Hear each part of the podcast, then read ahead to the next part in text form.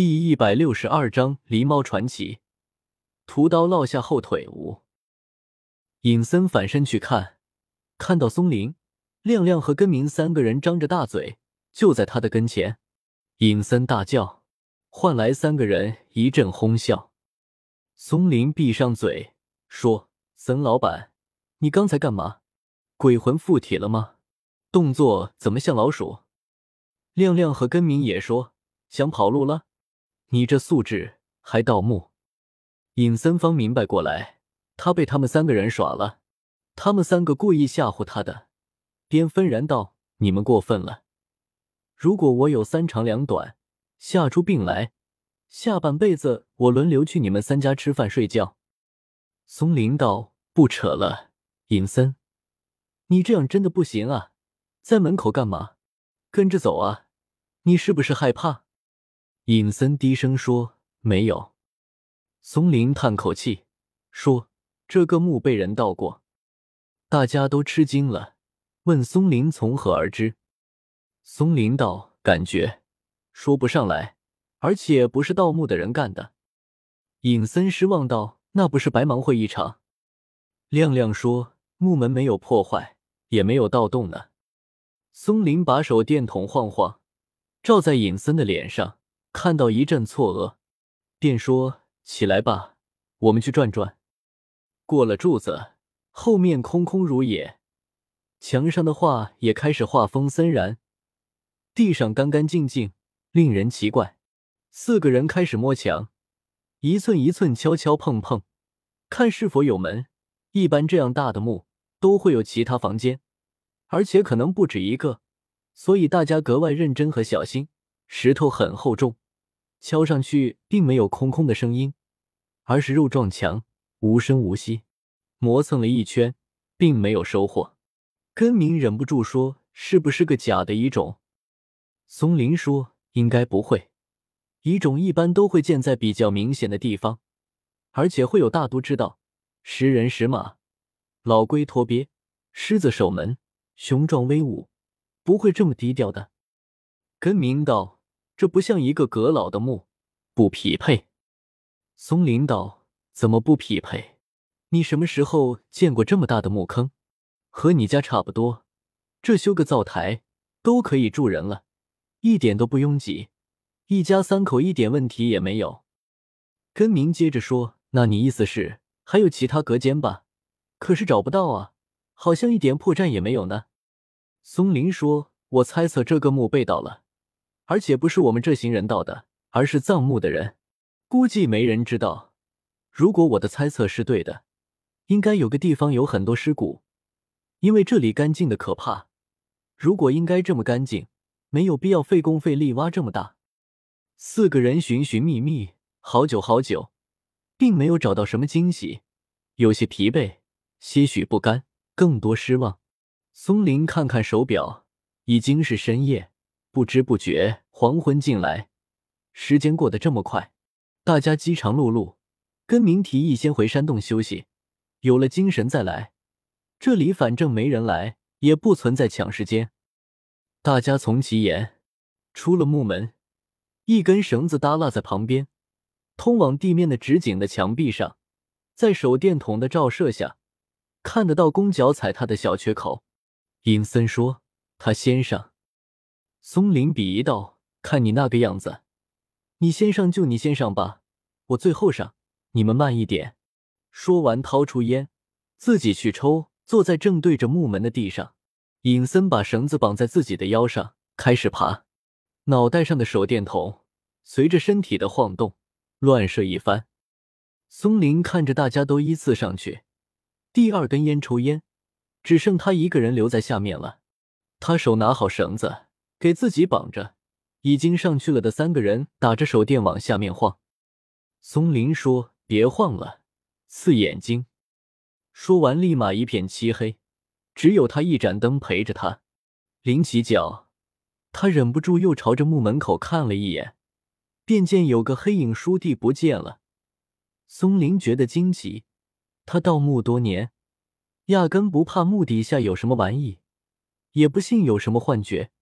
即使最为疲惫的时候，迷糊也从来没有寻找过他，但是刚才他确实看到黑影了，鼓鼓的，似乎不像个人的样子。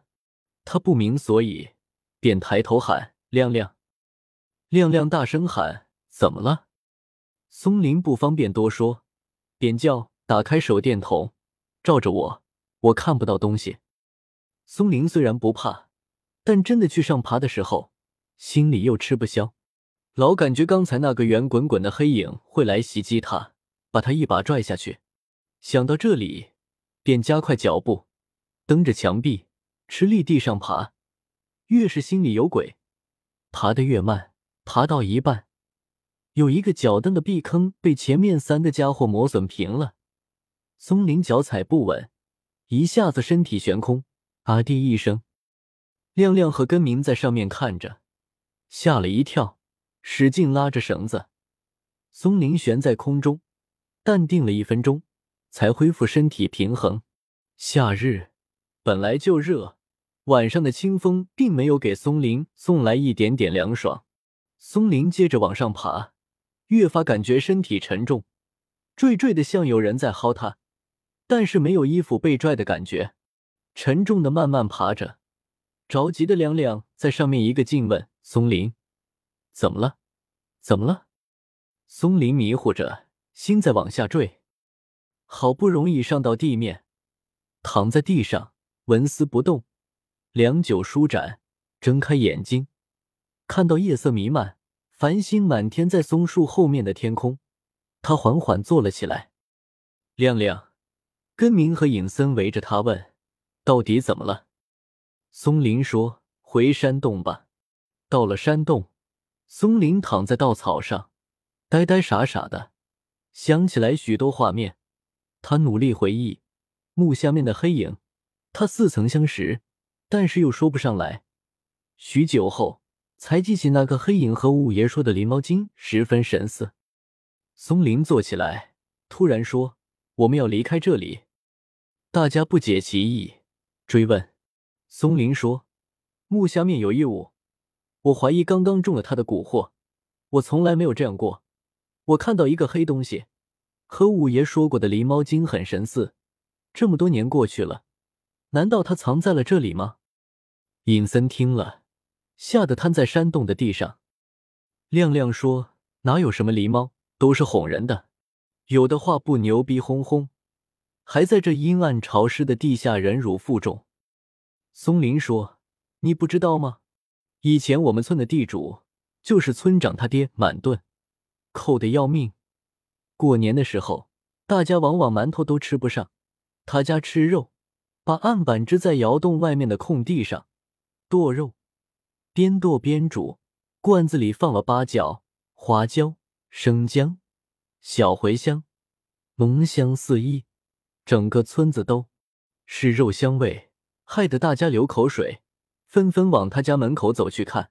小孩子在他家院子周围，眼巴巴的看着肉在罐子里咕嘟咕嘟的冒泡，口水把衣服都弄湿了，他也舍不得给孩子们一块尝尝。一只野猫从土崖上轻轻的走过来，肚子鼓鼓的，忍不住去案板上偷吃那肉。土崖你们知道吧？根明说：“知道啊，知道。”你接着说。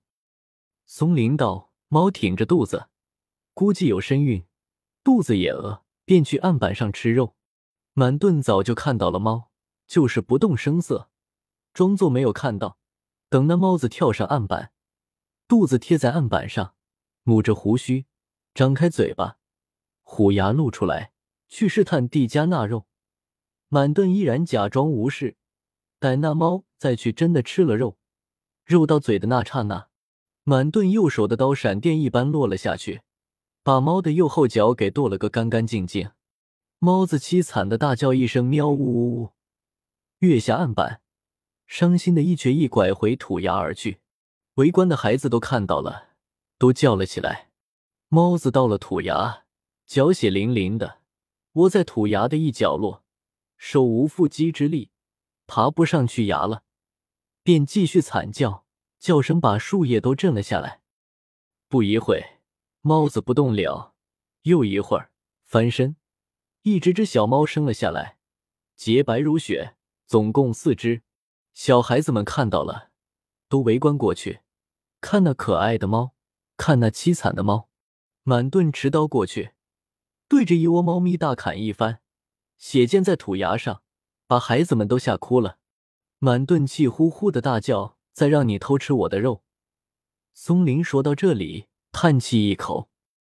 根明说：“这个我听我奶奶说过，说满顿把猫肉喂了狗，狗不吃，就去喂猪，猪却吃了。”尹森道：“狗不吃，猪吃，猪不是吃草吗？”